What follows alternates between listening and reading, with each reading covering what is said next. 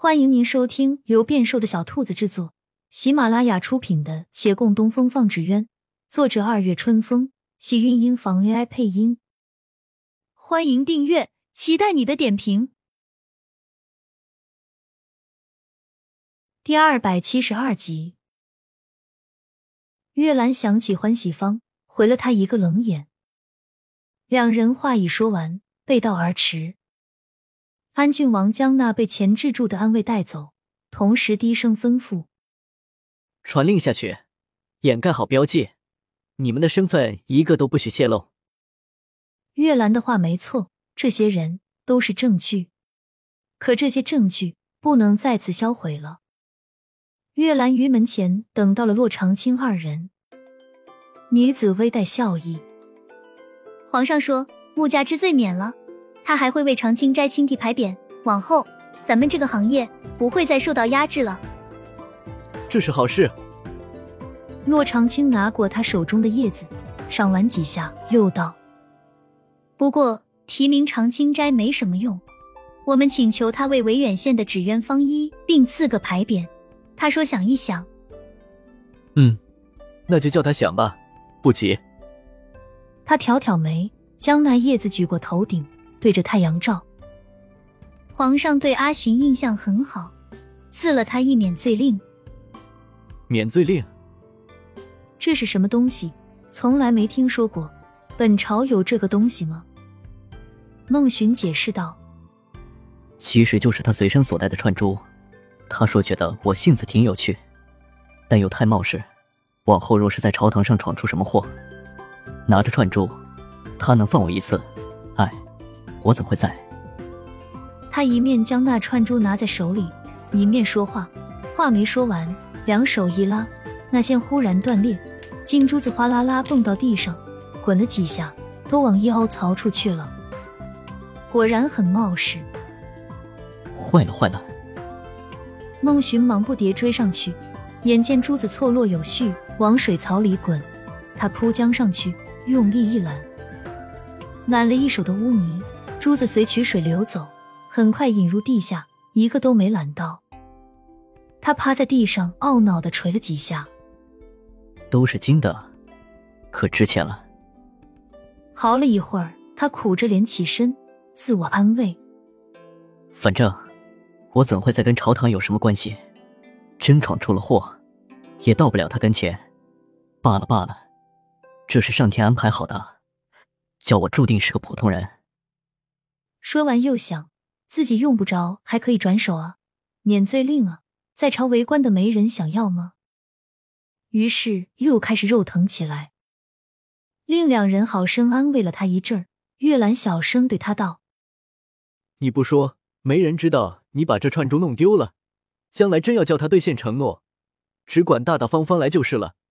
他认的是你这个人，未必是串珠。”他思量片刻，端详着月兰。皇上，你都敢诓？我不会有需求的，本想卖掉的，现在好了，砸手里了。他叹着气往前走去。月兰再回头看身后女子，暗笑两声，拿过她手中的叶子，卷一卷丢在地上。你想问我话，何必拐弯抹角？不知道该不该问。骆长青抿抿嘴，月兰走在他身边。我的确有事情耽搁了，所以没能进去找你。这件事不必犹疑，一定是对你很重要的事情了。莫非跟你身世有关，事关你自己的隐私，不告诉我没关系。但你要记住，不管你过去是谁，我只看到此时的你，过往都跟我无关。我放得下自己的过往，如何还会放不了你的？当然了。如果是跟你我往后有关的，那要告诉我。比如说，是不是你有着什么特别的身份，你得离开我？这样你便要明明白白与我说，不要让我糊里糊涂就与你走散了。哦，还有，若你有危险，也一定不要瞒我。若我是负担，我不会意气用事，会躲起来。若不是。我希望能与你共同面对。月兰连忙摇头。没有，都没有，我不会离开你。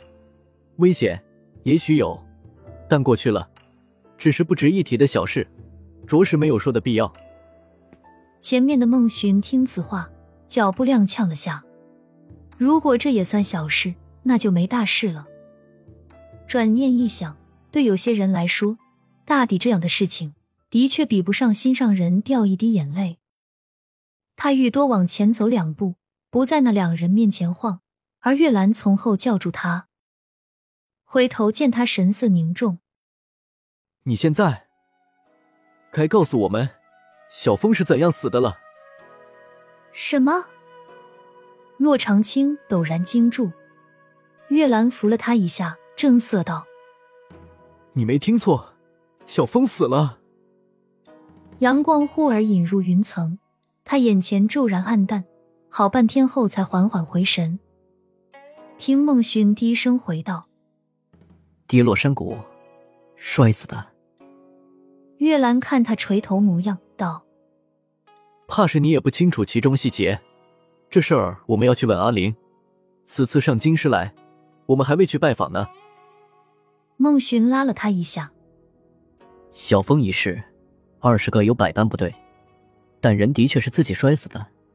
你们去找他，我猜，他将会把同我说的话原封不动再跟你们说一遍。”一回当真，二回就当不了真了。揭穿了不忍心，不揭穿也不忍心。见着他只能徒增烦恼，少给自己添堵吧。别去了。亲亲小耳朵们，本集精彩内容就到这里了，下集更精彩，记得关注、点赞、收藏三连哦，爱你。